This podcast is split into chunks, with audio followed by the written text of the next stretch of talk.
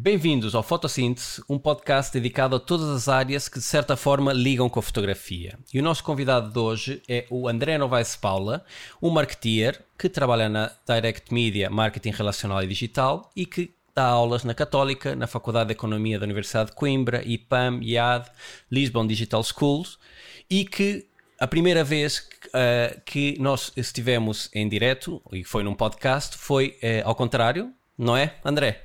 Tudo bem?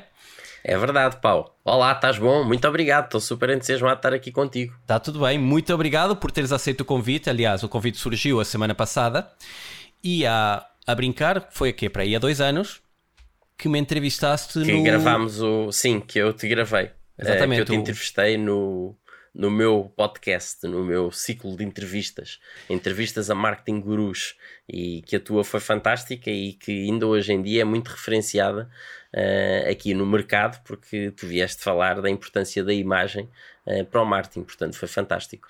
Exatamente, aliás, ainda a semana passada recebi um contacto sobre essa entrevista e na altura, e ainda hoje o fazes, porque o teu, o teu podcast ainda continua ativo e procuras pessoas, referências ligadas e gurus na área do marketing e vimos a importância da imagem. E hoje a, o papel inverte-se, sou eu que venho aqui pedir-te algum apoio e mostrarmos a uma audiência de fotógrafos o que é que eles podem fazer em termos de marketing, explicar-lhes também a alguns, porque muitos dos fotógrafos tiram uma formação em fotografia ou começam como um hobby e quando dão por ela estão a trabalhar no mercado, mas não, não tiveram nenhuma formação, nenhuma especialização, nem em comunicação, nem em marketing, nem em finanças. Por isso surge também um pouco este podcast para um, esclarecermos aqui alguns temas. Portanto, o tema que nos traz hoje é essencialmente o marketing digital. Nesse aspecto, eh, eu posso dizer-te que a maior parte dos, dos meus colegas, até o primeiro confinamento, praticamente viviam do boca a boca, não é? Portanto, apresentavam o seu trabalho no mercado, entregavam aos clientes, os clientes colocavam na parede das suas casas, que eram o melhor eh, comercial que, que os fotógrafos de família tinham, e isto atraía, claro. obviamente, num almoço domingo em casa de, um, de, uma pessoa, a ver aquelas lindas fotos, as pessoas se interessavam e passavam a ter uma procura maior do que a oferta. Foram anos fantásticos, um crescimento enorme e de repente este mercado estagna. E é aqui que eu peço então que nos apresentes o marketing e como é que ele pode ajudar estas pessoas a reencontrarem não é, o seu cliente, a reestruturarem o seu negócio. Primeiro, para começar, eu acho, acredito que marketing é importante para qualquer tipo de atividade que nós uh, façamos. Qualquer atividade profissional pode beneficiar de marketing. Uh, não, não podemos ter uh, uma fórmula mágica que depois dê para aplicar a todas as situações, porque as situações obviamente são diferentes, com necessidades diferentes, destinam-se as soluções que nós temos a mercados diferentes, a pessoas diferentes, a públicos diferentes, e, e, temos meios que também são melhores ou piores para nós utilizarmos. Portanto, cada caso é um caso. Uhum. No entanto, acredito que todos podem beneficiar de marketing, independentemente quando nós falamos marketing, as pessoas quando não estão dentro desta área, uh, a imaginação vai logo para televisão, rádio, enfim, páginas de Facebook, uhum. isto, aquilo, mas quer dizer, qualquer tipo de atividade que nós tenhamos eh, que vai suportar depois também a atividade comercial que a empresa possa ter ou que o freelancer possa ter, é marketing. Aliás, eu tenho uma definição de marketing que eu utilizo, que é minha, eh, que é marketing é a manifestação de uma determinada empresa ou projeto ou negócio no mercado. Uhum. Eh, e tudo, acredito que tudo, tudo o que nós fazemos é marketing. Uhum. Uh, tudo mesmo. Uh, a maneira como se entrega as fotografias, como se faz chegar as, as fotografias, uh, para dar alguns exemplos aqui simples que vai ver de vez em quando podem não ser considerados marketing, mas que eu acho que são momentos claramente que devem ser pensados pelo marketing. Uh, Tira-se as fotografias, faz-se a sessão, a maneira como se faz chegar essas fotografias depois às pessoas, uh, se temos fotografias físicas, como é que elas chegam, como é que elas são entregues, em que é que elas vão inseridas, é um envelope, como é que até que ponto é que ele está personalizado com a marca do, do profissional e também com a personalização do nome da família, da pessoa, da empresa, enfim, do que seja qual é o texto que acompanha, um cartão de agradecimento, se estamos a fazer chegar uh, por e-mail o que é que está lá a acompanhar, qual é a mensagem. Portanto, são alguns exemplos simples uhum. para mim de que uh, do que é que é, para mim, marketing. Tudo isso é marketing. É marketing, exatamente. Aliás, eu só ia dizer que há muitos eh, fotógrafos que já o fazem inconscientemente sem saber que estão a fazer marketing. Mas o álbum personalizado, com uma capa que é única, que é um produto único, já é uma, uma situação de marketing. O, o enviar um, um pequeno e-mail a, a, dar os parabéns ao filho, principalmente os fotógrafos bebés que têm as datas em que Exato. as crianças nascem, não é? Porque há muitos fotógrafos que vão fazer a sessão uma semana depois do nascimento da criança. Eu costumo dizer-lhes que só um e-mail a recordar os parabéns ao filho ou à criança XYZ é marketing. Isso é marketing, sem dúvida nenhuma. Ótimo, então temos aqui a nossa baseline, que é para que fique claro o que é que nós consideramos, ou pelo menos eu considero, de marketing ou não marketing. Todas essas coisas que estás a referir e uhum. muito mais exemplos que podemos dar depois à medida que fomos conversando, tudo isso para mim é marketing, que é para se perceber o que é que isto encerra e não é só a atividade de estarmos hoje em dia no Facebook ou fazer anúncios ou qualquer coisa dessas. Não, tudo isto é marketing e deve ser alvo de um pensamento estratégico de marketing para todas estas ações, por mais simples que possam parecer. A maneira como é que nós tratamos as pessoas uh, tem que estar de acordo com o nosso público. Uh, se vamos tratar na segunda pessoa ou na terceira pessoa, por tu ou por você, uh, se tratamos pelo nome todo, uhum. se nos tratamos pessoas que são mais velhas de uma determinada maneira ou se estamos a trabalhar uh, numa área corporate mais como tu, como é que vamos relacionar com as pessoas, como é que vamos vestidos para as, para as, uh, para os, os locais. Por exemplo, uma coisa que sempre me fez muita confusão e que isto para mim é mais do que marketing é uh, a maneira como os fotógrafos de casamento muitas vezes vão vestidos para os casamentos. Quer dizer, está tudo fraco. Uhum. muitas vezes casamentos de coisa, tudo fraco e o tipo aparece t-shirt para tirar fotografias. Não, ele, o fotógrafo deve se enquadrar o mais possível na situação em que ele está, não para ser alvo de atenção, principalmente por um mau motivo, por não se enquadrar. É um por exemplo. Um motivo, não precisa ir fraco também, obviamente, uhum. mas precisa de ir vestido bastante de acordo com a ocasião que ele vai fotografar. Neste caso, é diferente estar atrás das luzes a fotografar uh, um modelo, mesmo que seja numa situação de corporate, não é? Porque ele vai estar no meio dos convidados convidados. Uh, isto é um exemplo, isto é claro, é marketing. Eu, eu, costumo referir isso, sim. Isto para mim é marketing e deve ser alvo de um pensamento. A pessoa estar enquadrada, claro. não é? Olha, disseste, disseste agora duas palavras uh, alvo de um pensamento, que para mim é essa expressão diz tudo. Porque quando se fala em marketing, e disseste muito bem, as redes sociais, aliás, o marketing pessoal, falava-se em tempos muito no marketing pessoal, no meu posicionamento, do, da forma como eu me visto, só que hoje em dia tudo isso fundiu-se, não é? Com o serviço que eu presto.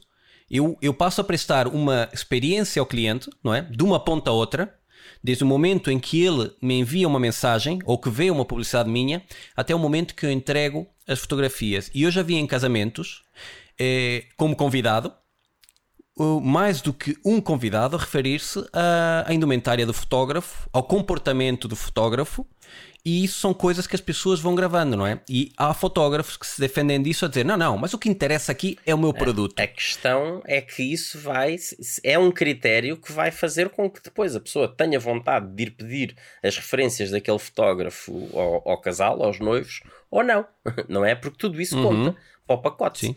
não é? Claro e até fazer o efeito contrário, que é quando se referirem àquele fotógrafo, aquela pessoa dizer não, não, aquele fotógrafo e apresentar uma série de questões negativas, não é?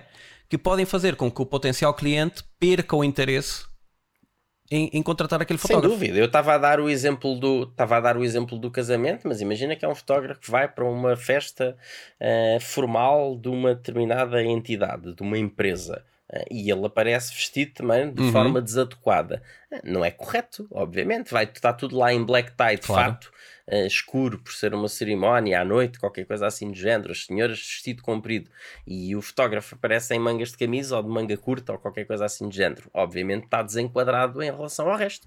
Uh, vai chamar a atenção, mas de, uma, de uma forma negativa. Uh, isso para mim seria um cuidado Sim. que eu teria se fosse fotógrafo, em saber que é para me poder enquadrar mediante a situação, obviamente, não é?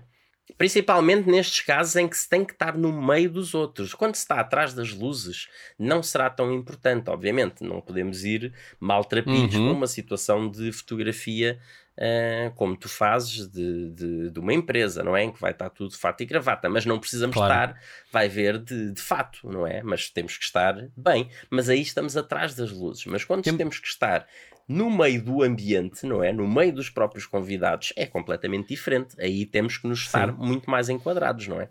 Claro, ah, é o que tu dizias, e é por isso que eu quis pegar naquele alvo de pensamento, porque, por exemplo, eu já vi marketing negativo em festivais, eu já vi eh, fotógrafos no, no pit, no, no fosso, não é? Sim. é? Do, do palco. Do, do, palco.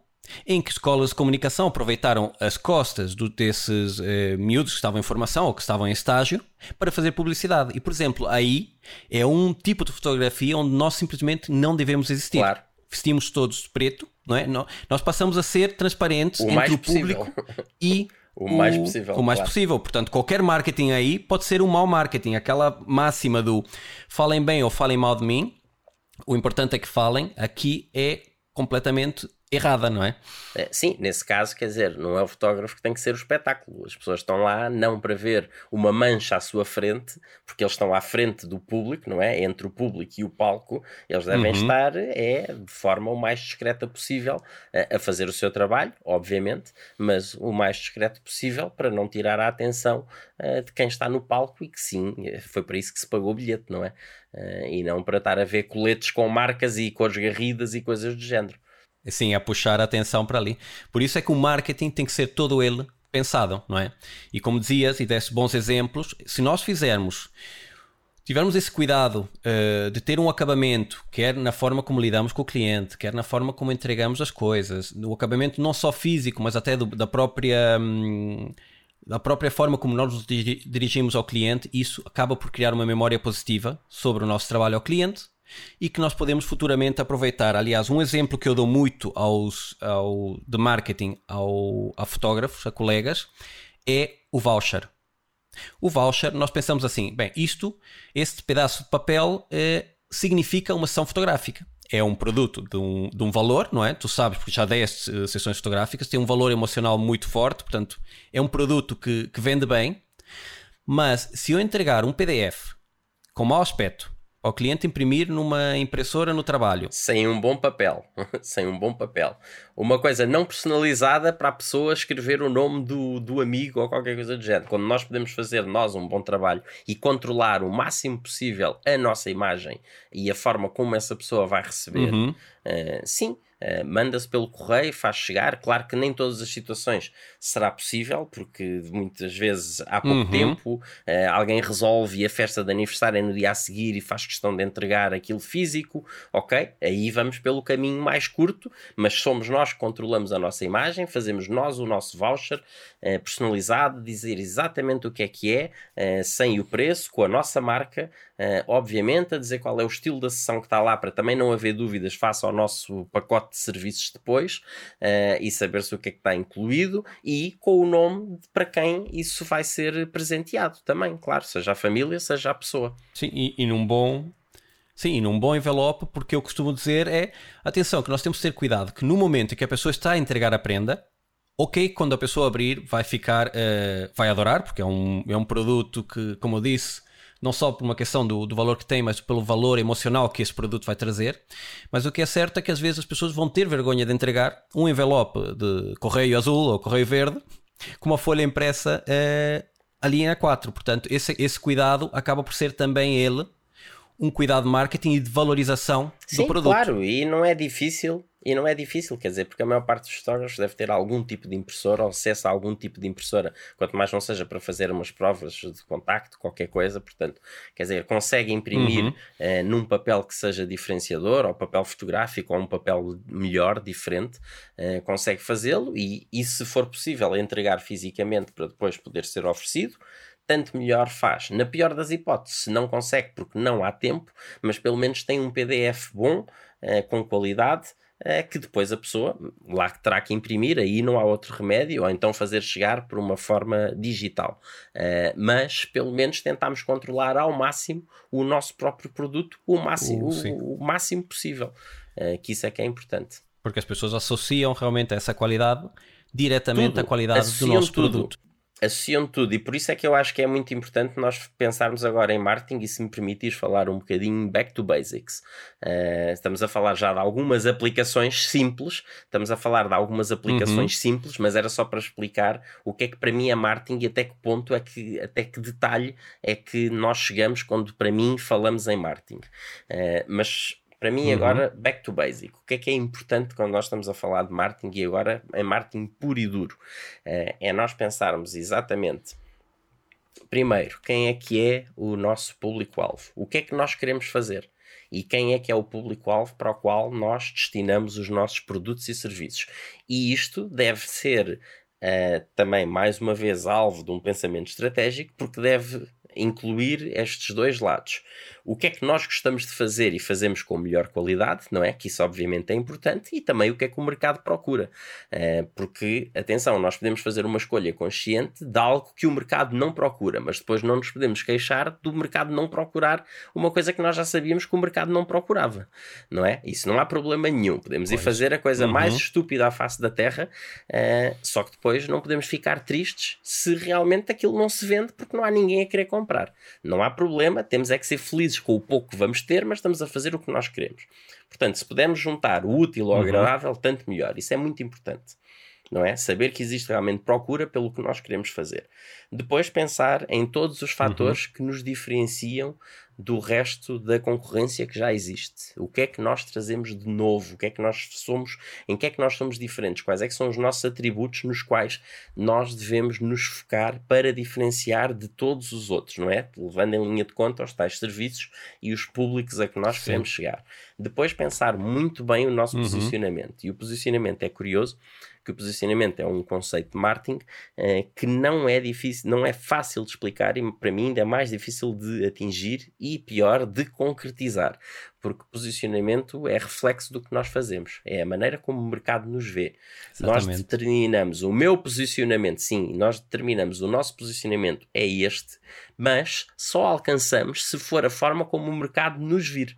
Portanto, é reflexo de tudo o que nós fazemos. Tudo o que nós fazemos concorre para uhum. conseguirmos uhum. ou não atingir esse posicionamento dentro dos atributos que nós assim determinamos. Depois pensar a nossa Unique Selling Proposition também. É o tal fator diferenciador, uhum. não é? é? Que funciona quase talvez como a nossa assinatura, isso para lá já não falar da tal missão e visão e todas essas coisas, mas que realmente uh, nos ajuda uh, a diferenciar de tudo com uma oferta de valor que nós temos. Que é extremamente importante também pensar. Muito bem, André, Desculpa Força. só interromper-te. Eu, se calhar, vou propor-te um desafio que é: eu vou-te passar o microfone e eu vou fazer de um potencial cliente ou de um potencial okay. fotógrafo que está a descobrir o marketing e vou traçar-te um perfil daquilo que é a minha evolução, que é uma evolução modelo de grande parte dos fotógrafos, não é? Porque ao contrário de um, de um curso de medicina em que tu tens que ter aquela formação para depois fazeres parte de uma ordem Sim. e teres as credenciais para operar, o que é certo é que fotógrafos aparecem das mais diversas áreas. É, sem dúvida. E muitos começam como um hobby e de repente estão no mercado a trabalhar Uh, e, e, dou mérito a isso, não estou a dizer que tenham que ter uma, uma formação, mas que esquecem-se muito de todos esses pontos que tu vais falando. E assim nós podemos ir debatendo cada Vamos ponto. Embora. Porque estás a falar em pontos ultra sensíveis e eu vou dar-te o primeiro desafio. Eu acabei de tirar um curso de formação, sou jovem, ainda não tenho uma vida eh, com, com custos fixos, às vezes até moro em casa dos meus pais, não é? Ou eh, tenho um agregado familiar onde eu posso desafiar é, o meu agregado a eu dedicar-me à fotografia e quando chego ao mercado tenho pouco portfólio, não é? Tenho pouco elemento diferenciador. Então, qual é a primeira coisa que a maior parte dos fotógrafos é, fazem? Procuram como elemento diferenciador o preço. Enfim, que é um fator, mas não deverá ser o único fator. E atenção, é um fator no meio de muitos e, e, não há problema nenhum em irmos pelo preço, não há problema nenhum, só que tudo o que nós fazemos tem que ser orientado nesse sentido. É, porque senão a única coisa que vamos estar a fazer é vender barato. E isso é um problema. Pois, o problema é. Muitas vezes o problema é esse, e aliás, vai haver uma conversa com, com uma pessoa mais na parte de de, das finanças e, e, do modelo de negócio, em que nós vamos ver que muitas vezes as pessoas não estão a ver os custos diretos e indiretos que têm numa ação fotográfica. E que é? existem, sim. Imaginemos esse caso, eu tirei, eu tirei o curso, os meus pais eh, pagaram-me o curso, os meus pais financiaram-me o equipamento, e então eu estou a, a cobrar um valor que todo valor que, é que daí vier, sim. maravilha, é dinheiro que eu vou gastar. Sim. Só que eu não estou, estou a esquecer que eu tenho um imobilizado, que daqui a X Vais tempo comprar mais material, posso tropeçar sim. e ter que Exatamente, comprar material ou, ou, pagar o arranjo do material, e aí é que eu vou perceber que afinal o valor que eu cobrava foi a minha própria morte. Isso é, é, verdade, sem Mas dúvida nenhuma. Aqui, falando em marketing, nós vemos que as pessoas procuram a fotografia e o mercado que há 10 anos atrás ainda não sabia bem o que, é que era a fotografia de família, não é? era um produto que nós tivemos que impô-lo no mercado porque o cliente ainda não o procurava muito. Tivemos que criar esse, essa procura, esse nicho. Mas voltando à questão do posicionamento, quando eu apresento um valor baixo, o posicionamento que eu, que eu, que eu me coloco no mercado é um posicionamento de preço. E que, mais uma vez, para mim não tem problema nenhum. Só que toda a nossa atividade tem que estar, se o nosso argumento é preço, quer dizer que toda a atividade que nós temos tem que estar orientada exatamente para isso. E preço aqui estamos a falar Exatamente, para baixo. Tem que ser Quando esse... existem as low cost e nós vemos as low cost, as low cost, ser low cost não é vender barato, é produzir barato. E depois poder vender barato, Exatamente, sim. mas mesmo assim garantindo uma margem que permita ter lucro. Só que depois, uma low cost, qual é que é o são problema? margens baixas, sim, não é? Mas, mas depois eles têm outra coisa, como uma low cost, que é volume. E que um fotógrafo sozinho, trabalha sozinho, que é a única pessoa que tira as fotografias, portanto, quando ele está a tirar, ou quando está a editar, ou quando está-se a deslocar, ele não está a fazer mais nada, só está a fazer aquela ação. Não Esse é que é o problema. Mais. Esse é que, é o, que ele é o, o próprio fator limitante do seu próprio negócio. Portanto, aí o preço não faz mal que queiramos ter o preço mais baixo do mercado para angariar. Só que tudo o que nós fazemos tem que ser barato. Tem que ser barato, quer dizer, a maneira como nós tiramos as fotografias, não vamos impor mais um minuto de tempo do que aquilo que nós fizemos para as contas que nós temos.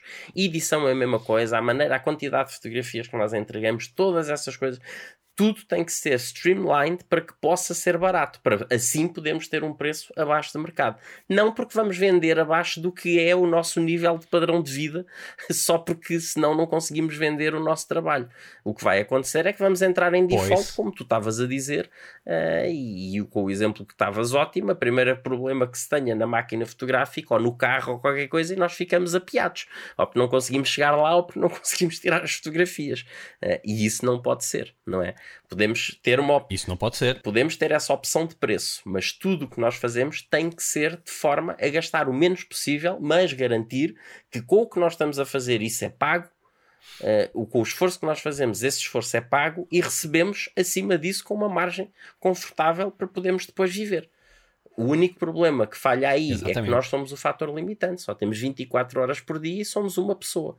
Uh, e esse é um problema. Exatamente, portanto a oferta que nós podemos colocar no mercado é muito limitada.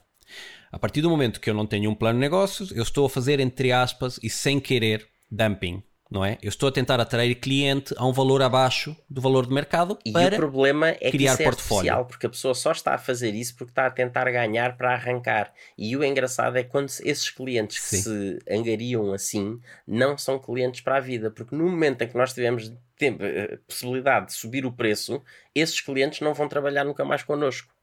É, é como, por exemplo, a estratégia como havia de antes do Ai, como é que era o nome? O Groupon. O Groupon e os restaurantes, que eles diziam que era ótimo o Groupon Sim. para angariar clientes. Não, foi sempre péssimo. Ninguém que vai a um restaurante para gastar 10 euros, um restaurante que se gastaria 50 euros por pessoa ou 60 euros por pessoa, a pessoa que foi lá, porque naquele dia podia gastar aquilo por 10 euros, aquela refeição por 10 euros, quando tiver a 50 ou 60, não vai lá, não serve para angariar, esquecer.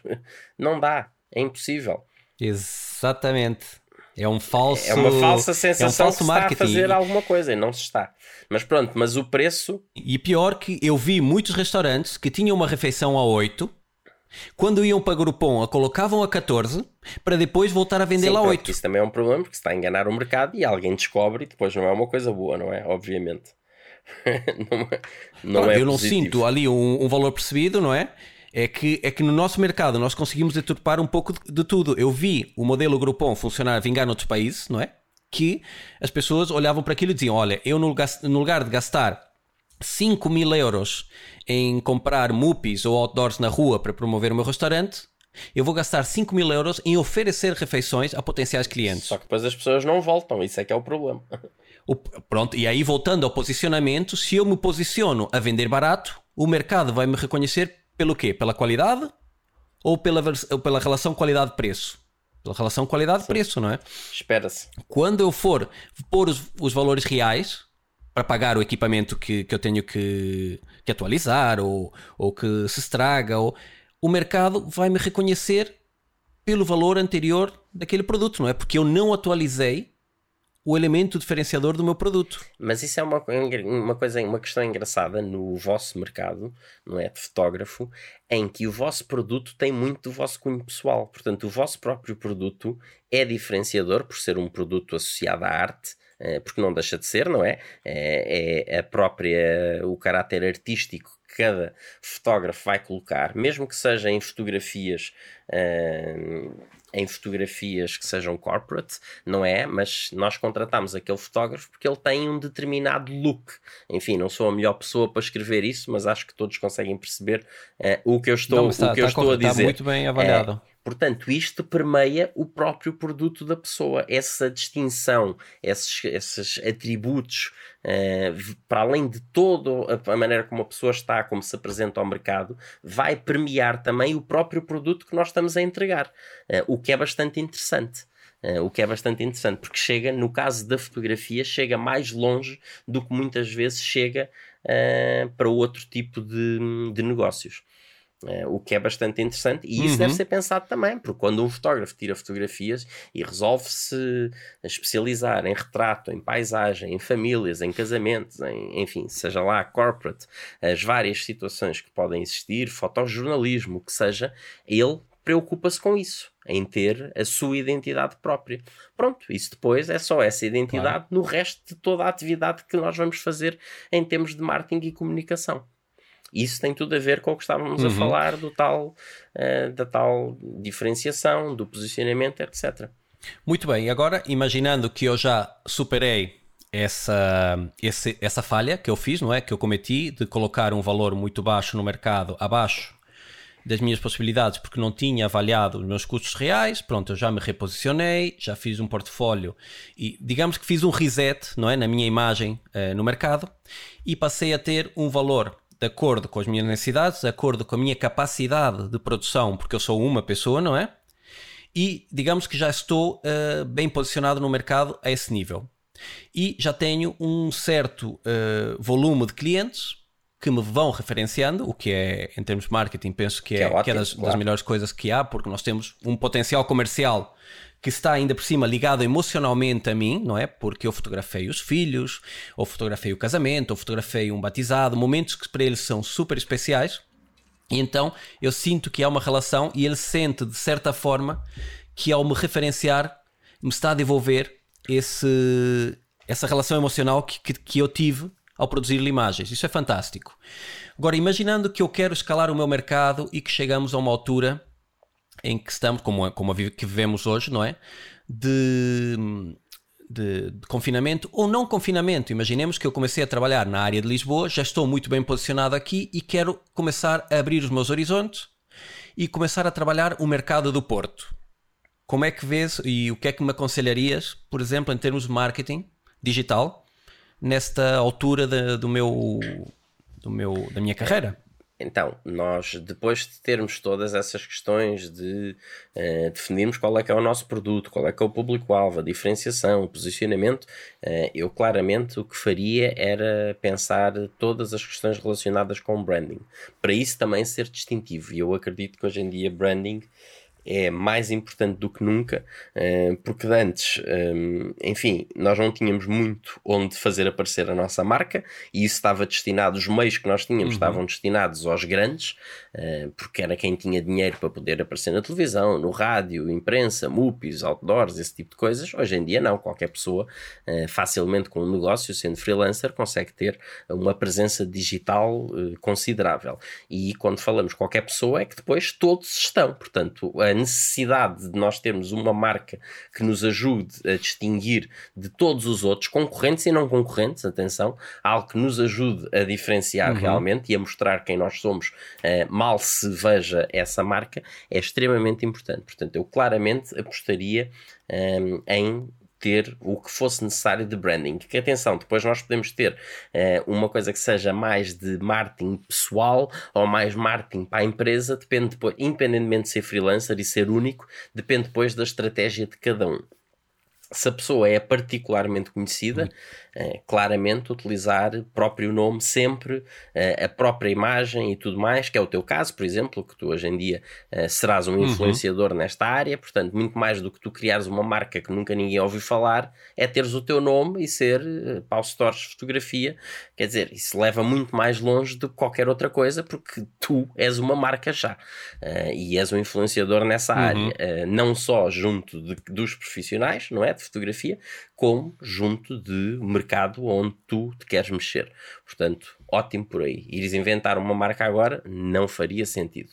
Uh, ou mesmo que inventasses, Sim, seria aliás. importante tu continuares a puxar pelo teu nome e esse teu nome ajudar depois a puxar a outra marca. Imagina que fazias agora um estúdio grande em que tinhas muitos fotógrafos e não sei o quê e ias por esse caminho. Uh, poderia ser, mas o teu nome devia uhum. continuar a puxar sempre por tudo isso.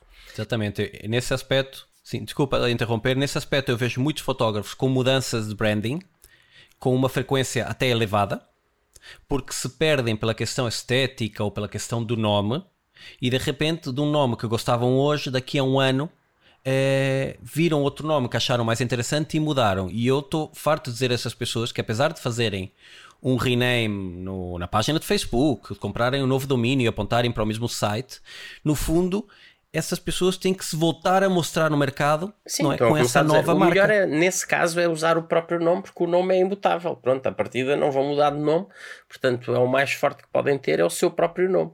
É, porque aliás é assim que os clientes os vão tratar Exatamente. e quando referem outra pessoa qualquer, uh, a outra pessoa e vão dizer quem é que tirou as fotografias ou porque nós gostamos de mostrar que conhecemos alguém que é influente numa determinada área. Uhum. Não, não, tens que ir é com o meu fotógrafo que é o melhor de todos. Vai-se referir é pelo nome do fotógrafo, provavelmente.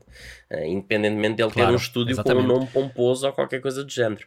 Uh, portanto, Uhum. O nome, claramente, eu, se estivesse à partida, na maior parte dos casos, sem pensar agora numa coisa em particular, o nome do fotógrafo sempre. Depois, eh, fotografia, fotógrafo, sei lá, o que quisessem chamar em português, em inglês, em francês, o que fosse.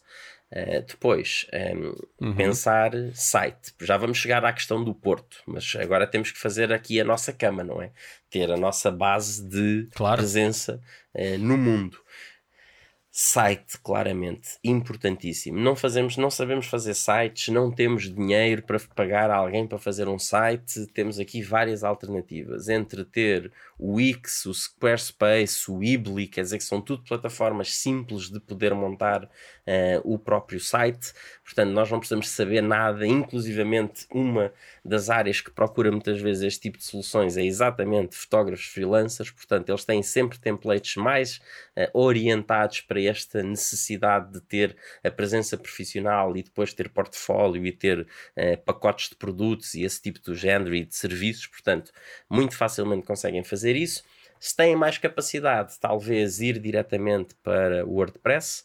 Uh, e poder ter aí em WordPress, uhum. que é uhum. uma plataforma muito interessante para se poder montar um site, sendo que hoje em dia também é relativamente fácil mesmo alguém com pouca experiência poder aprender uh, o bastante para montar o site em WordPress, senão uma das outras três alternativas chegará. Mas muito importante, site, site, site, site, porque quando alguém vai procurar nos motores de busca, é o nosso site que nós queremos que essas pessoas encontrem. Não substituir o site por uma presença uh, nas redes sociais. Não, não, já estou nas redes sociais, social. não preciso de ter site.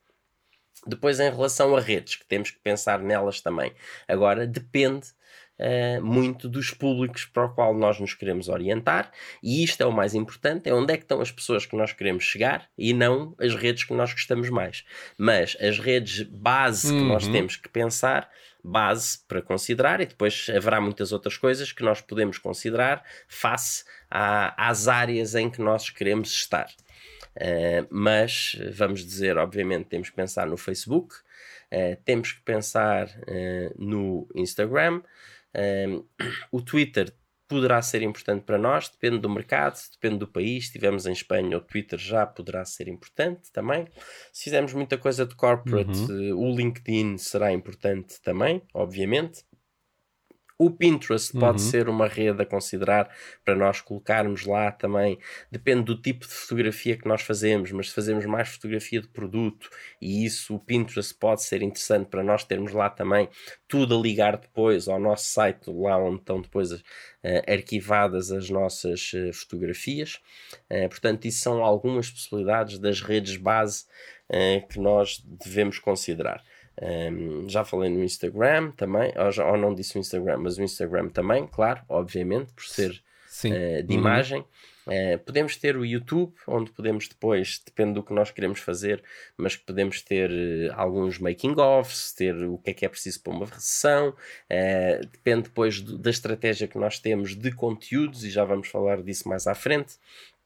Eh, mas se nós queremos ajudar a educar o mercado e achamos que é por causa disso que as pessoas que vamos conseguir atrair pessoas e acreditamos claramente numa estratégia de conteúdos, uh, o YouTube pode ser interessante também, onde depois damos mesmo dicas de fotografias para amadores, uh, como tirar, fazer uma sessão fotográfica uh, com o, o, seu smartphone, ensinar certas dicas e truques, como se maquilhar, como fazer isto, como melhorar a qualidade das fotografias, como editar as fotografias, independentemente de muitos poderem achar que isso vai estar a fazer concorrência a eles próprios.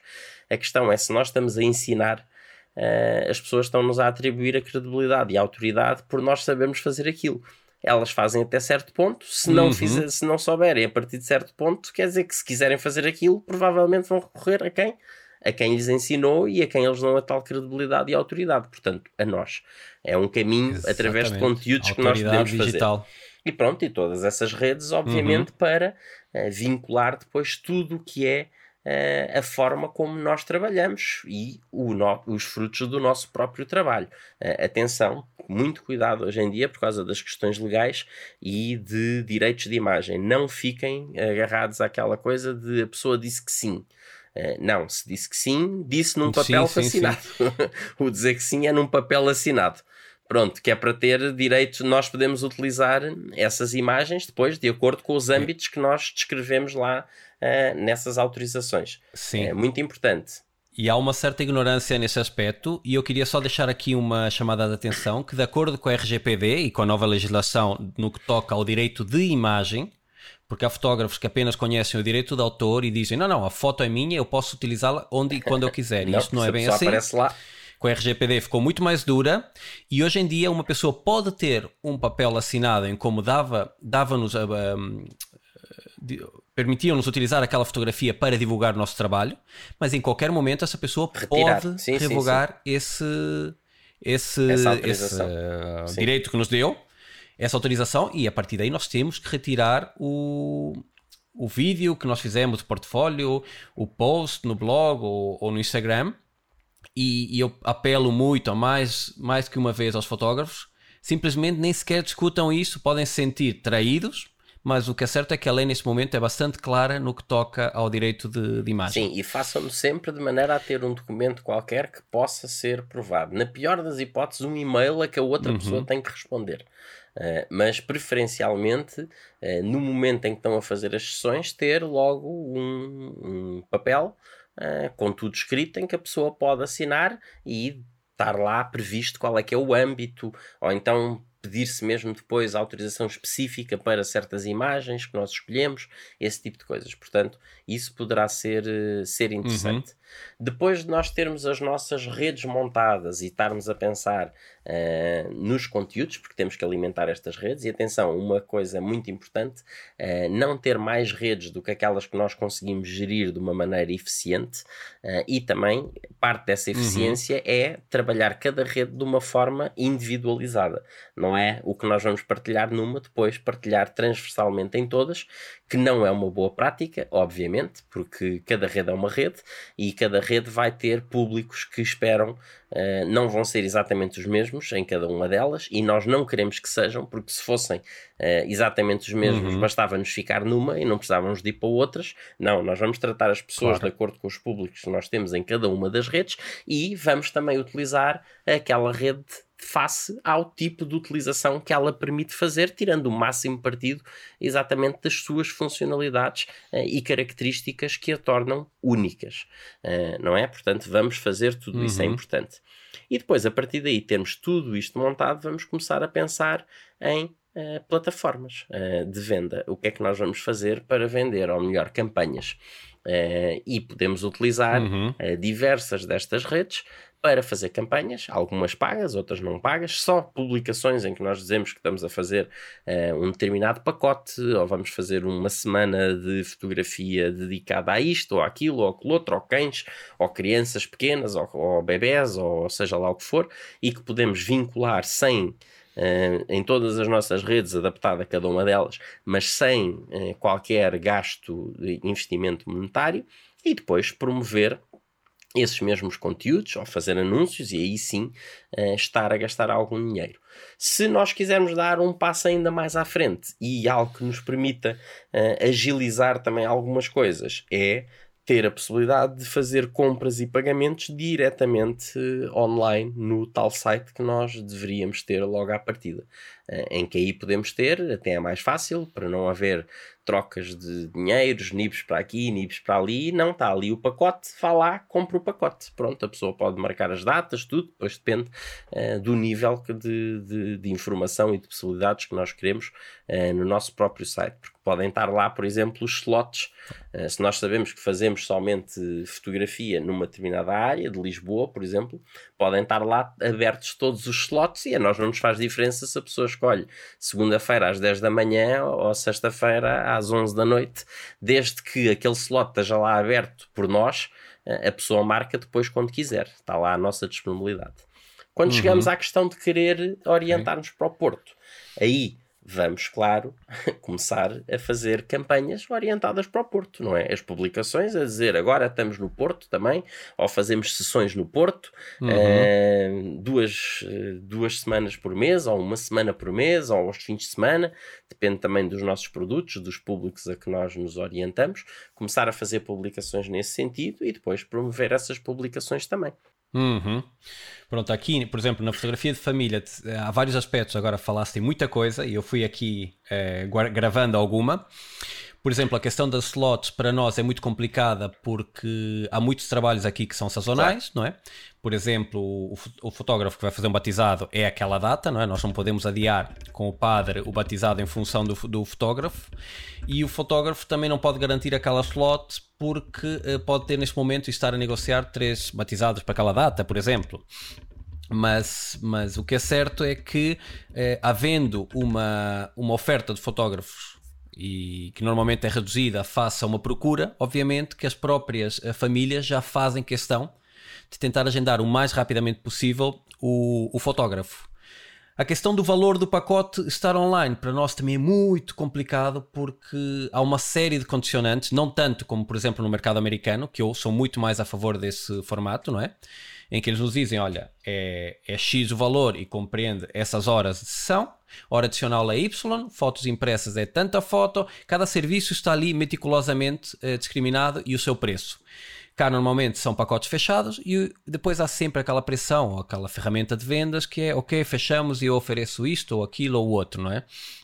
Que obviamente há muitas pessoas que acabam por oferecer mais do que aquilo que poderiam, mas pronto, isso já tem a ver com questões de vendas que, que teriam que se ver noutra, noutra altura. Agora, há um elemento muito interessante que é o influencer, ou não é? O, o, trabalhar com influencer, que eu já vi pessoas trabalharem de formas muito boas, pessoas trabalharem de formas muito más, em que, por exemplo, eu vou começar a trabalhar com o Porto e eu procuro na internet um influencer que chegue àquela audiência ou que seja de visibilidade com aquela audiência que eu procuro, não é? E posso vir a fazer uma parceria com esse influencer para apresentar o meu serviço, não é? Porque os influencers muitas vezes utilizam esse, esse mecanismo. Nós uh, fotografamos para eles e há uma permuta de, de, uma exposição com umas determinadas condições e que muita gente vai passar a saber que nós passamos a atuar naquele Sim, mercado. Ótima sugestão. Como é que vês essa, essa questão? Porque eu já vi o já vi uh, as pessoas tirarem umas fotos que não estão no âmbito do trabalho que eles realizam, não é? Porque a fotografia é muito lata, quer dizer, eu posso fazer fotografia de, de imóveis, posso fazer retratos, posso fazer fotografia de casamento, posso fazer fotografia de gastronomia. E eu já vi essas pessoas caírem no erro de fazer uma fotografia que não é a praia delas, entre aspas, que não é aquele produto pelo qual querem ser conhecidos e querem eh, vender no mercado e fazer uma fotografia completamente ao é lado. contraproducente, isso não E depois o que é que acontece?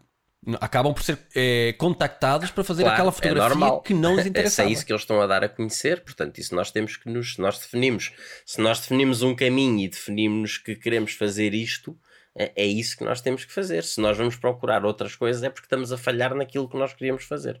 Pois, estamos a enganar a nós próprios e estamos a enganar o mercado, o mercado por, porque nós vemos muita gente hoje, com dos influencers, baralhar-se e perder-se pelo número de seguidores, ou pelo número de likes, ou pelo, pelo número de comentários, não é? As pessoas passaram a quantificar, um, aliás, desculpa, a avaliar quantitativamente o potencial de, de marketing num post daquela pessoa, só que não pararam, se calhar, para pensar. Sim, mas os likes não pagam nada.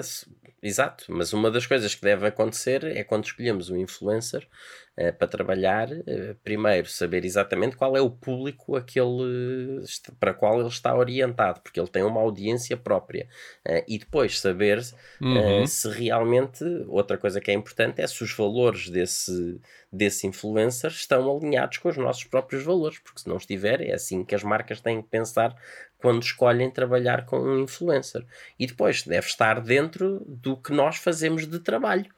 Uh, se agora, se nós fazemos uma coisa, se não fazemos fotografia de moda e vamos tirar fotografia de moda de um influencer qualquer, porque é o que lhe dá jeito, uh, isso vai nos ajudar até que ponto é que nos vai ajudar depois a tirar, uh, a ganhar clientes que façam fotografia de família enfim, talvez até esteja, não vou dizer que está aparentado, mas enfim, será primos distantes, mas ainda está dentro da mesma área, não é? Sim. Agora, alguém como o exemplo que tu disseste, faz uhum. fotografias de imobiliário uh, e fotografar um influencer, não é? A não ser que haja um influencer da Remax ou qualquer coisa do género, porque vende muitas casas e que depois influencia outros uh, que também vendem casas, não. Colegas?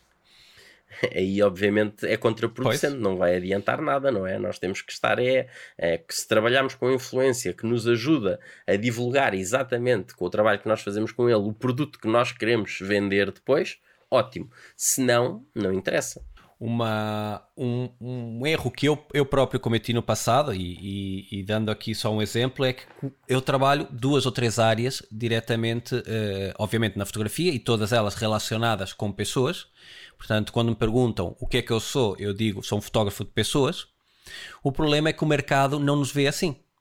Não é? Eu tenho um determinado cliente que me vê como um fotógrafo uh, de retrato corporate.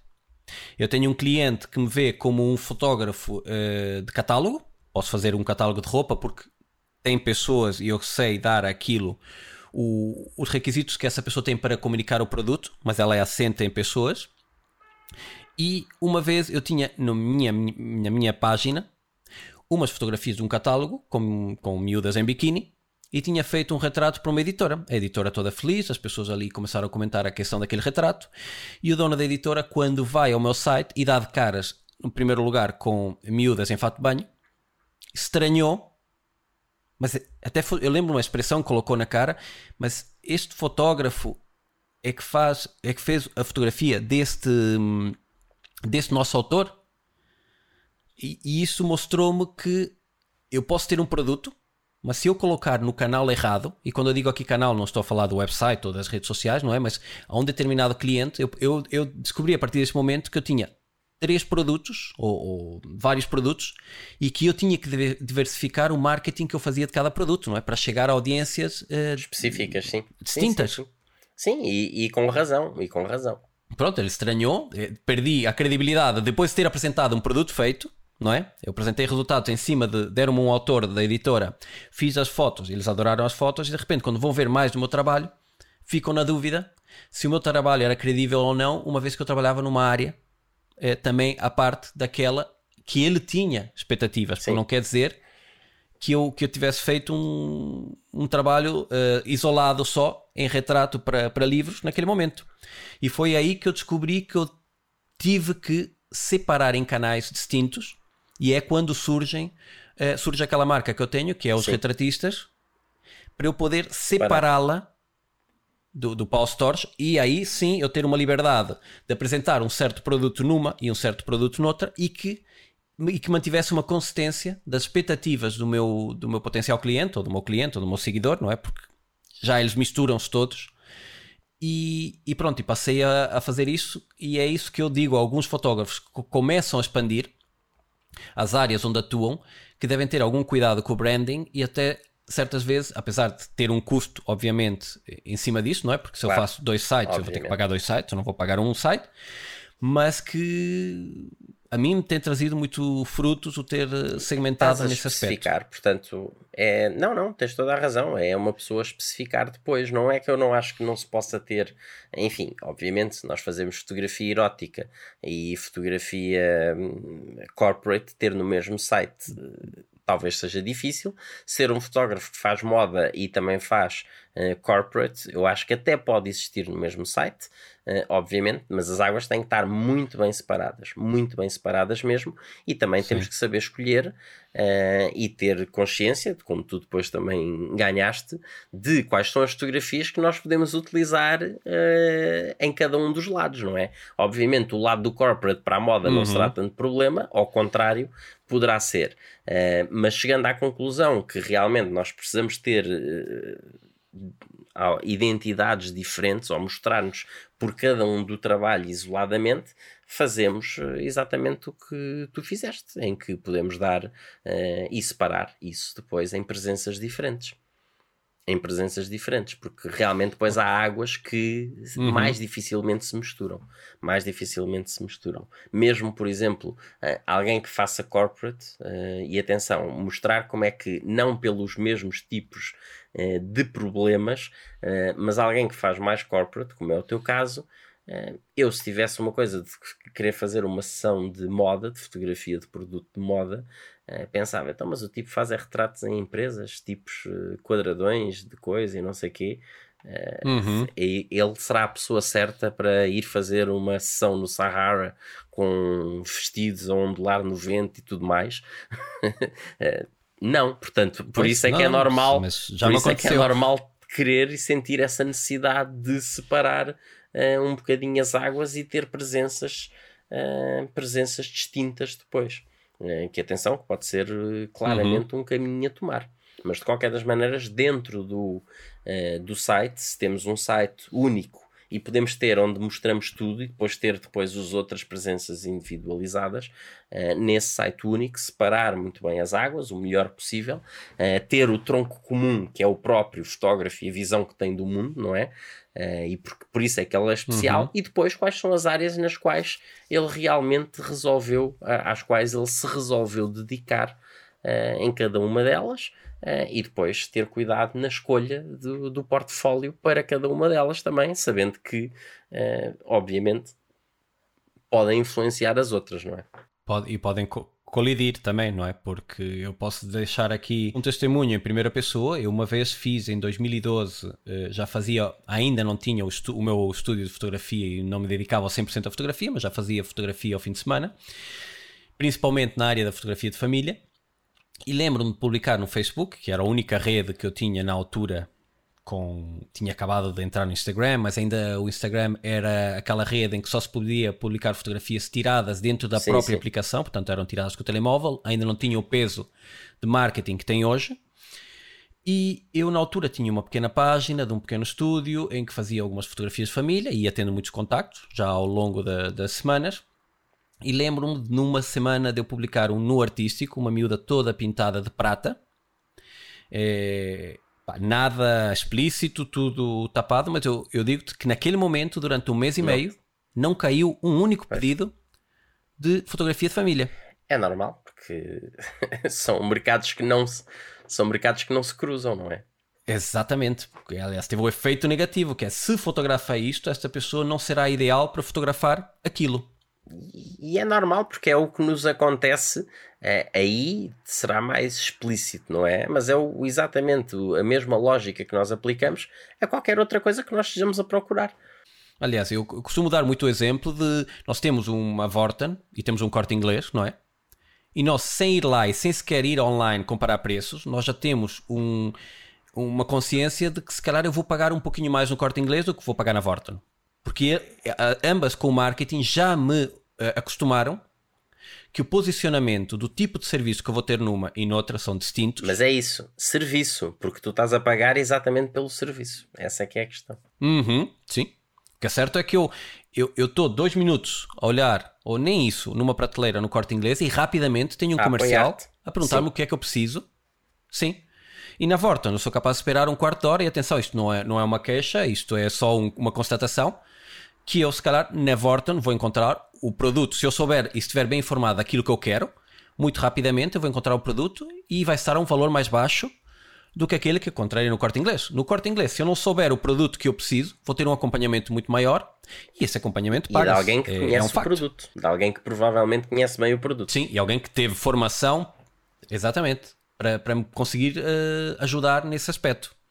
Muitas vezes as pessoas não, quando olham para a parte da fotografia, têm uma tendência a comparar fotógrafos pelo preço do que é que oferecem em termos tangíveis, não é? Este oferece 30 fotos na sessão, aquele 20, este cobra 300, aquele cobra 200, estão em linha. Agora, se aquele cobra 300 por 20 fotos e este cobra 200 por 30, é, as pessoas, apesar de não colocarem de, em palavras, entram ali num conflito porque, como estão muito orientadas a preço. Mas isso, mas isso é o fator tangível, percebes? Mas agora temos é que tentar, enquanto fotógrafo, é, leva-me à tal questão da diferenciação e do posicionamento, não é? E de alguém poder dizer: não, não, eu estou a trabalhar com este. Eh, porque isso vai dar Sim. até eh, algum status àquela pessoa por ter trabalhado com aquele. Por exemplo, e conseguir atingir uma coisa Sim. dessas é fantástico, porque é que nós queremos, quer dizer, uh, os produtos da Apple valem tanto como o pelo qual eles vendem. Sabemos que os componentes são caros, mas também vemos outros telemóveis que os componentes são semelhantes e o preço é, é muito abaixo daquilo, não é? Estamos a pagar muito pela marca também. Claro. Uh, e porque é que acontece Estamos. a mesma coisa com fotógrafos? Nós queremos fazer uma sessão fotográfica de marca para qualquer coisa. Uh, conseguimos contratar um fotógrafo barato, mas depois temos outros que são muito caros. A mesma coisa com qualquer outro mercado claro. que possa ser exatamente a mesma coisa. Porque é que nos nós não pescamos os olhos se nos dizem que é 5 mil por fazer.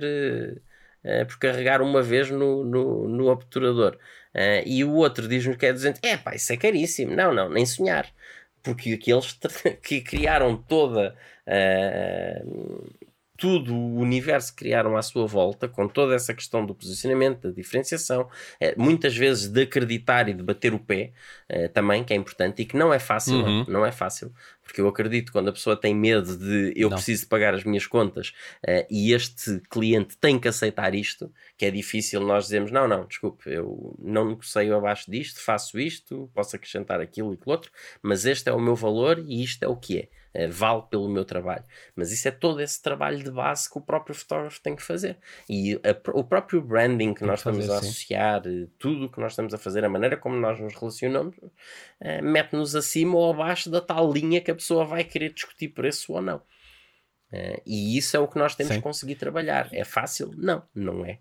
Uh, não é, mas o que nós não queremos é andar a, a é. discutir é. a discutir questões.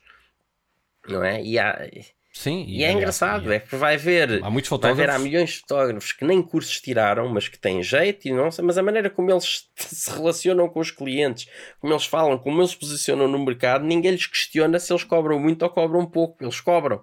Pronto, acabou. E vai ver outro tipo que não tem tanto jeito comercial ou não conseguiu trabalhar a sua imagem tão bem, muito embora tenha todas as, as qualificações técnicas necessárias para ter um ótimo trabalho, uh, anda aflito para pagar as contas ao fim do mês porque anda sempre a reduzir valores, dá medo o valor e depois à primeira coisa que a pessoa diz, corta logo mais não sei quanto na, naquele orçamento que fez. Sim, aliás, eu noto, há muito bons fotógrafos no mercado e bons em termos de qualidade, de serviço, em, em todos os aspectos do marketing pessoal deles são 5 estrelas e eu só noto que falham numa coisa, no pricing. Eu vejo muitos fotógrafos que trabalham é, do nascer do, do sol ao pôr do sol e eu estou farto de tentar dizer-lhes que eles têm que fazer o salto. Não sei se concordas comigo. O que é que eu digo que é o salto? Eu tenho uma regra que a partir do momento que a minha ocupação passa os 70%, eu estou com uma procura, e atenção que na fotografia não é uma coisa que eu posso trabalhar das 9 às 6, como por exemplo um dentista, claro. não é? Hoje fui com o Santiago ao dentista, tivemos lá 20 minutos, estou a sair eu, está a entrar outra pessoa na consulta. Um fotógrafo faz um casamento durante 14 horas e eu acredito que nos próximos 3 dias não seja capaz de fotografar. Porque, porque é, de um, é de um cansaço enorme, não podemos pôr três sessões fotográficas no mesmo dia, porque se uma se atrasa, claro, claro. não é? E muitas vezes, de, dependendo da área, se for publicidade, eu já tive sessões fotográficas de publicidade que eram para ser 8 horas e passaram a 18 horas. Há mil e um condicionantes. Se eu tivesse marcado outras sessões para aquele dia, tinha tido um problema. E eu noto que há muitas pessoas que, quando conseguem o seu posicionamento, é, começam a trabalhar e a ganhar volume. Volume, volume, aquilo que nós falamos, eles têm uma determinada capacidade de um volume de trabalho. E quando começam a saturar esse volume. Tá, mas isso é, isso é a regra básica de começar a aumentar preços, claro. Até pelo contrário, nós queremos é trabalhar menos e ganhar mais. Claro, e poder trabalhar com uma melhor qualidade, com melhor rigor, isso vai representar um custo maior naquela sessão e eu vou ter que imputá-lo ao cliente, claro. não é? E há muitos fotógrafos que não percebem que há alturas em que a nossa mudança de posicionamento implica o dizer adeus a um certo cliente para dar espaço a um novo cliente. Ou como eu costumo dizer, nem todo mundo é cliente. Sem dúvida é? nenhuma. Acho que uma analogia que eu faço é: a mim não me interessa pegar no influencer com mais um, seguidores de Portugal, eu sendo a Ferrari. Ah, ele tem um milhão de seguidores, então vou apostar muita publicidade nele. Não, atenção, aquele milhão, eu se calhar posso encontrar um outro influencer que só tenha 30 mil seguidores, mas que tenha mais potenciais clientes ou com poder aquisitivo para comprar um Ferrari do que aquele sim, que tem um sim. milhão. E as pessoas às vezes baralham-se pelo volume. E esse é um ponto também que é muito frágil, que é, ok, vou aumentar o preço. Ah, mas isso eu vou perder cliente. Não, vais ganhar uma, uma margem de, de produto, não é? Passas a ter uma porcentagem de ocupação. por hora, portanto. Vais passar a ganhar mais e vais ter que fazer um trabalho contínuo de encontrar esses clientes que vão ocupar aqueles que disseram por razões várias, não é uma questão do teu trabalho. É, porque as pessoas acabam por ficar com essa tendência: não, não, o meu trabalho não pode valer tanto. Não, o teu trabalho vale, porque senão não tinha tanta procura. Infelizmente, há pessoas que se calhar não estão capazes ou dispostas a pagar por, uh, pelo teu novo valor, ou não podem simplesmente, ponto. Mas não há mal, mas isso não há mal nenhum. isso não há mal nenhum. Mas as pessoas, como, como criam uma relação emocional com o cliente, não é? Tu, quando vendes pregos, não é? tu não estabeleces uma relação emocional com uh, as pessoas que vão comprar os teus pregos. Quando tu fazes sessões fotográficas, tu acabas por relacionar-te com aquelas pessoas, com os filhos. É. Então, essa relação emocional muitas vezes está a atrair o fotógrafo, não é? E, e deixar que ele não consiga fazer uma evolução. Repara uma coisa, quando comecei, comecei com uma câmera que custava mil euros. Eu agora estou a adquirir uma câmera que eh, custa 5.990 eh, euros. Para eu fazer esse salto, obviamente que eu tive que passar a cobrar mais pelo claro, meu trabalho. Claro. E obviamente que esse equipamento, e não só, e a formação, e as condições, e montar um estúdio, também o meu cliente vai ver projetado no meu produto todas essas características que essa nova câmera me dá, que o estúdio maior me dá, que a qualidade melhor da iluminação que eu. Que, ou até o, meu, o amadurecimento do meu olhar, graças aos workshops, me dão. E aquilo tudo está dentro do valor que o cliente está a cobrar, não é? Sem dúvida nenhuma, porque isso é preciso, porque aí começas a ter inclusivamente custos de estrutura, não é? Que um fotógrafo que tire na rua Sim. não tem. Portanto, obviamente, das duas, uma, uhum. é, o que é que te interessa estar a melhorar as tuas condições se depois estás a, a, a cobrar o mesmo? Muito pelo contrário, só vai ser é prejudicial. Para isso, mantinhas-te com uma câmara de mil euros a tirar fotografias na rua, que a tua iluminação é o sol Uh, não precisas de um assistente e estás radiante com a tua camarazinha uh, que tu tinhas, que tira boas fotografias uhum. à mesma. Uh, e pronto, porque se tu vais arranjar um estúdio, arranjar iluminação, arranjar um assistente, arranjar alguém que vá maquilhar ou fazer o mínimo de maquilhagem porque tens as luzes e tens que ter o cuidado com os brilhos, isto, aquilo e aquilo outro. Uh, tudo isso é um custo de estrutura que tem que estar no preço, porque se não mexer no preço, vai estar claro. a, gastar, a gastar dinheiro para não ganhar depois Estás algo que não lucro. compense, não é? Se vais estar a cobrar o mesmo, não interessa. Claro. Portanto, isso, ias, perder renta, ias perder rentabilidade. rentabilidade. Ias perder rentabilidade. Mas sabes que é engraçado? Que isto é, isto é transversal a muitos, muitos uh, profissionais que são freelancers deste género. Uh, não é só com os fotógrafos, é uhum. muitos outros. E porque as pessoas são ótimas a fazer uh, aquele tipo de tarefa, uh, tirar fotografias, decoração de interiores, sei lá, freelancer que gera redes sociais, esse tipo de coisas, enfim, o que tu queiras imaginar, cabem aqui milhões de profissionais diferentes, só que não são bons a gerir negócios, porque não foi para isso que nasceram. Uh, e que isto é ser empreendedor. Uh, ter o seu próprio negócio e depender de si e ser freelancer é ser empreendedor. Uh, e vai ver depois há uns que tecnicamente não são tão bons e que têm muito mais sucesso. Porquê? Porque percebem o lado do negócio Isso. e percebem como, o que é que é vender Exatamente. e, e, e atribuir-se a si mesmo o, o real valor que acham que devem ter, que de vez em quando até pode estar inflacionado, só que como acreditam nisso e vão com tudo para a frente, peito inchado, até conseguem vender a um preço que eles vai ver nem sequer mereciam. Uh, atenção, estou a dar um exemplo uhum. extremo, obviamente, acreditando não, não, não, mas tá, estás a acertar são no péssimos a, a, fazer o seu próprio negócio, porque são pessoas que não são, uh, não conseguem acreditar que valem aquilo, então os preços que dizem, dizem a medo, uh, dão sempre por baixo, logo dizem a medo, qualquer uh, espirro que o cliente dê, já estão dispostos a baixar tudo e mais alguma coisa. Como não fizeram as contas, vai ver, já baixam, já vão abaixo da linha de rentabilidade que eles tinham, portanto o break-even é deitá-lo fora pela uhum. janela. Um, claro, e estão a fazer dumping e isso nós temos que ter, temos que ter essa consciência porque não é fácil fazer isso. É, nada disto. Mas as pessoas não nascem para muitas vezes para gerir negócios. Têm, como têm é muito jeito para fazer uma determinada tarefa, acham que essa tarefa é comercializável. E é, mas tem que ser por alguém que saiba vendê-lo.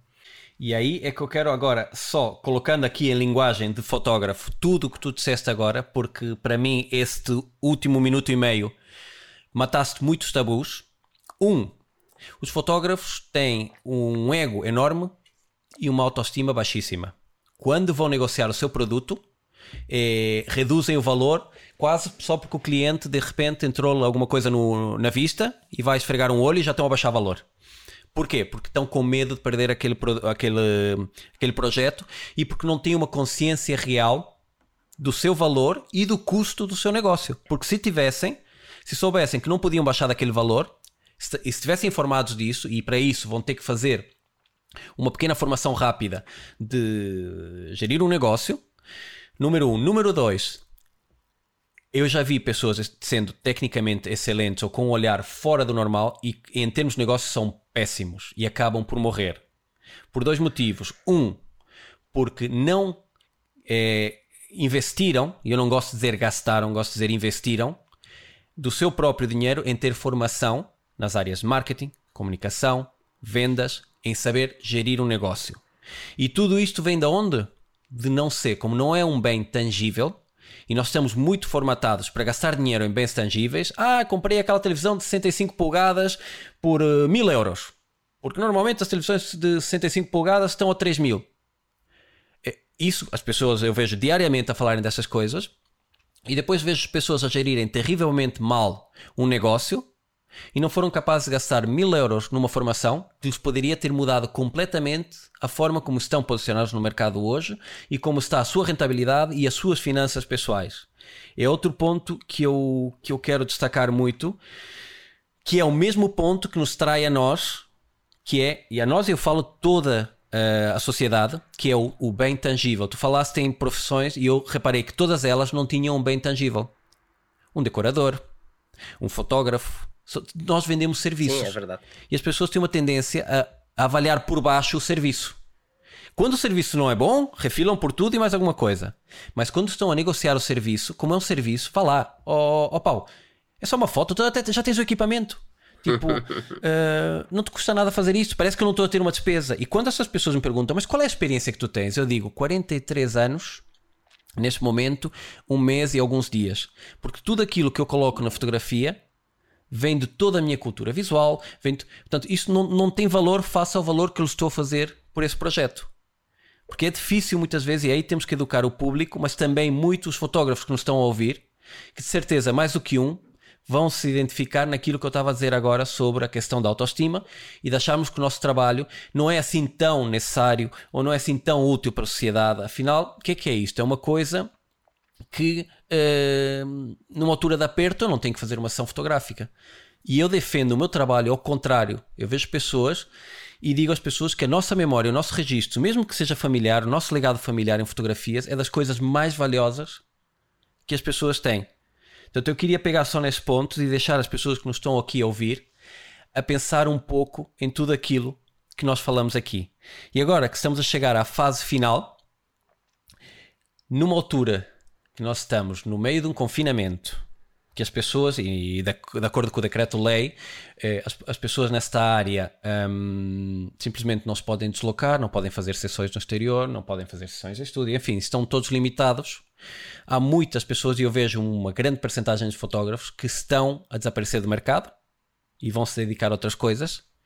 E um apelo que eu fazia era ter a tua opinião, que é, eu dou uma dica à maior parte dos fotógrafos, que é, ok, não podes fazer sessões fotográficas, mas se tens um espólio aí de não sei quantos anos, sessões fotográficas, de uma série de clientes a quem tu podes potenciar diversificando o teu produto e apresentando, por exemplo, a esse potencial cliente um álbum não é? é ampliações dessas fotografias, porque são serviços que tu podes contratar online, que podes mandar a gráfica, que podes mandar fazer o álbum e que podes vender ao cliente. Ideia. Essa diversificação, como é que tu comunicarias essa diversificação no estado atual que nós estamos de confinamento? Punhas na caixa dos correios das pessoas, é, fazias online, Fazias alguma rede eu, em particular? fazias investimentos? Se eu tivesse os contactos das pessoas, eu ligava diretamente. Uh, quanto muito aqueles que eu não achasse uhum. que não uhum. tinha à vontade o bastante para poder ligar, uh, o que eu faria era hum, mandava um e-mail. Pronto, quanto muito um e-mail bem desenhado uh, faria nesse sentido, já a pensar quais é eram os produtos exatamente que podia propor a cada um face às sessões que tinham tido. Uh, era o que eu faria, era isso. Aqueles que eu pudesse ligar diretamente. Olha, estou aqui, como estamos agora parados, estou aqui a rever as coisas todas. Encontrei os retratos de fotografias, as fotografias que nós fizemos da sessão, e não sei o que. Isto é muito engraçado. Eu vi que na altura só comprou não sei o que. Eu acho que isto dava um álbum magnífico para poder oferecer uh, à família, até para estarem mais próximos. Agora, neste momento uh, tão difícil de separação e tudo mais, quero um álbum. Tenho aqui várias hipóteses de álbuns que podemos fazer por exemplo, pegando nessa tua ideia, era uma coisa que eu faria. Não, não, genial. E, e aliás, quem nos está a ouvir, não sei se reparou, mas o, o André colocou aqui uma questão emocional do confinamento não de uma forma negativa, não é aquela pressão que. E eu... não dei o spin, não dei o spin, estou a morrer de fome, por favor, com uma fotografiazinha. Que isso é que é importante. Eu disse: olha, estou aqui a rever as coisas todas para preparar agora para quando isto abrir, e cruzei-me com isto e achei que podia ser uma coisa engraçada para si. E, cri e criaste a, a, possibilidade real, porque sentiste que o produto uh, fotografia tem o lado emocional, de pode atrair, pode aproximar as pessoas numa altura em que estamos todos tão distantes, não é? Aliás, eu tenho um, um produto que é a sessão a voz, aqui fazendo, não fazendo marketing e fazendo marketing do, do meu produto, que é uma sessão que surgiu não de, uma, de, de eu trazer uma novidade, porque todo mundo fotografa a voz com netos, mas eu criei um produto que era exclusivo a voz com netos. Porquê? Porque senti no mercado, a começar por mim, que eu já não sabia que mais dar aos meus pais nas prendas de anos deles, não é? Chega uma altura que eles já não têm necessidade de mais alguma coisa. Já dei vinho, já dei livro, já dei aquilo. E eu pensei, se alguém desse aos meus pais uma ação da avós com netos, era uma coisa que para eles eles iam adorar, claro. não é? Porque todo avô venera sim, os sim, netos. Claro. E tem um certo ciúme dos pais, não é?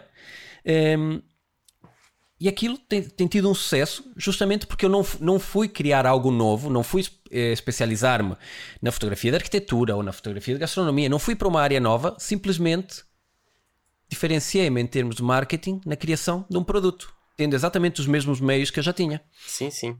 E é isto que as pessoas têm que perceber que, que é o marketing, não é? Que é, não, é, não é mentir, não é omitir, mas é que muitas vezes nós criamos ao cliente a condição para adquirir o nosso produto, não é só apresentar Sim, claro, o nosso produto. O que eu fiz foi embrulhar isto num papel de embrulho bonito e pôr-lhe num lacinho.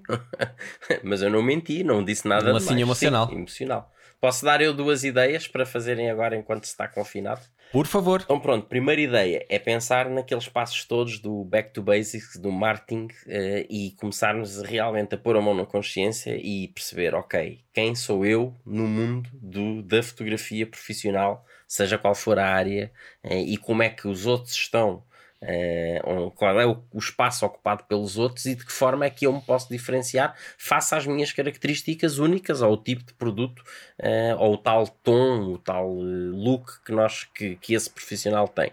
Pronto, pensar nas redes e fazer um bom plano agora para atacar o mercado à medida que for abrindo. Um, o segundo é fazer serviços que as pessoas podem fazer. Uh, os fotógrafos não podem tirar fotografias, mas quer dizer, têm todo o conhecimento uh, sobre edição fotográfica. Porque é que não hão de editar fotografias das pessoas? Uhum. As pessoas muitas vezes tiram as fotografias, ficam esquecidas das férias magníficas que tiveram. Porque é que não hão de trabalhar essas fotografias, mesmo que não sejam tiradas por eles? Era o que eu tentaria uhum. fazer. Porque é uma coisa que saberia fazer, eu não sei, não é? Mas que saberia fazer melhor do que os próprios e que podia fazer facilmente. Escolha aí tipo, eh, coisas de 10 fotografias para poderem ser impressas. Toda a gente já sente, principalmente na nossa idade, que vimos da fotografia analógica e dos álbuns de fotografia. Eh, eu tenho estas conversas recorrentemente com amigos em que nós tiramos as fotografias fantásticas, uns têm câmaras, outros não, mas quer dizer, com os smartphones conseguimos tirar fotografias fantásticas de férias que depois ficam numa pen qualquer ou numa pasta e que nunca são vistas.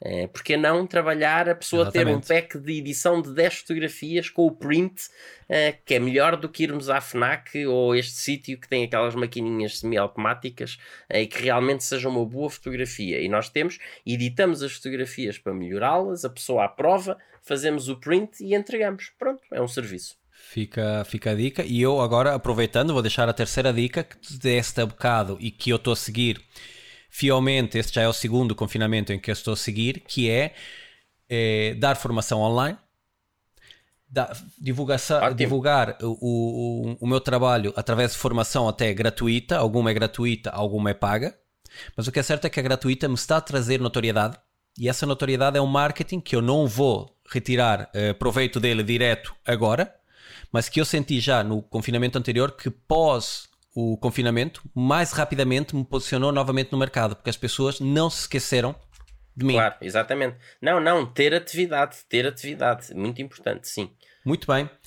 André, só me resta, uh, aliás, a última pergunta das últimas, que é: se eu sou um fotógrafo que acabou de ouvir essa conversa, que está super interessado, que obviamente não quer tirar um curso dedicado ao marketing, mas que se houvesse alguma oferta no mercado de um curso que me desse alguns insights, que me desse uma visão global, um mini, mini, mini MBA para um fotógrafo, algum curso no mercado ou alguma escola que aconselhasse essas pessoas, esses fotógrafos, eh, investigarem a possibilidade de aprofundarem conhecimentos sobre Sim, marketing? para este tipo de formação que estás a dizer, eu recomendaria a Lisbon Digital School. Deixo aqui o disclaimer de que sou, sou parcial, porque sou formador da Lisbon Digital School e esse curso que eu estaria a recomendar, que seria o curso completo ou especializado, uh, o especializado é de longa duração, o completo tem bastantes módulos, mas não, não será, será de média duração.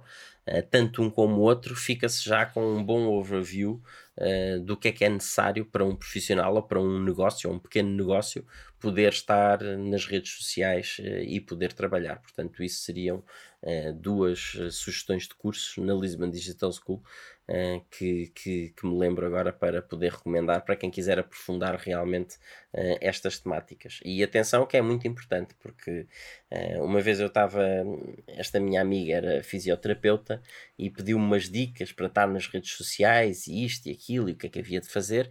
Eu fiz-lhe um pequeníssimo plano de marketing, depois de perceber o que é que ela fazia e perceber mais ou menos o que é, como é que o mercado estava, em que envolvia principalmente a parte digital.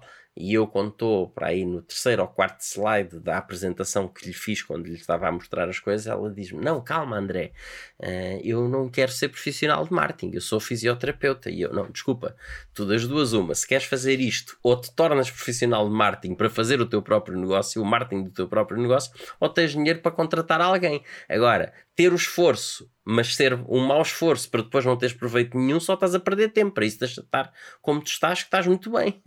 Agora, se tu queres só fazer a meio gás, só queres fazer a meio gás, é como tentar saltar, saltar um rio e, e, só dar força para meio. Vais cair no meio do rio, não serve, não, não, não, não dás impulso para saltar para outra margem. Não, ou fazes ou não fazes porque senão não, vai, não vais tirar rendimento, vais estar a gastar dinheiro, uh, que é tempo, não é? Uh, tempo, vais ficar frustrado uhum. e não vais ter depois rentabilidade nenhuma porque não vai vir negócio daí.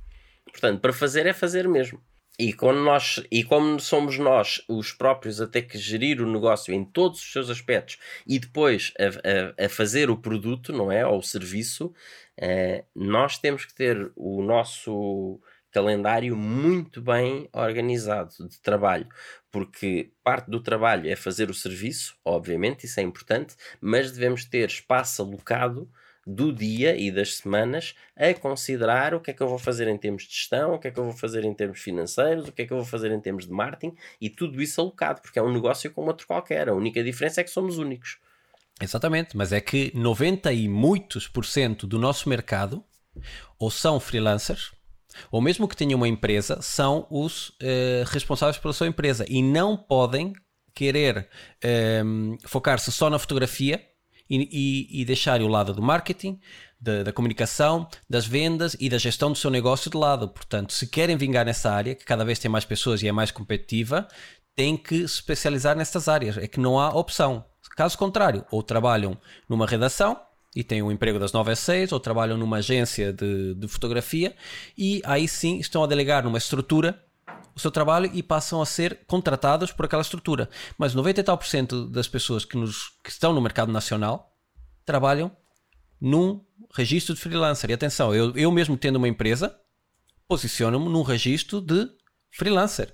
Eu sou o negócio, ou eu sou o produto do meu negócio, e eu tenho que saber quando e onde despender o meu tempo para ter retorno. E se eu deixar o marketing a zeros, eu neste momento não vou ter é, trabalho quando uh, acabar o confinamento. Isso é, isso é certo. Isso não há é que não há margem para acreditar que vai acontecer isso um milagre. É.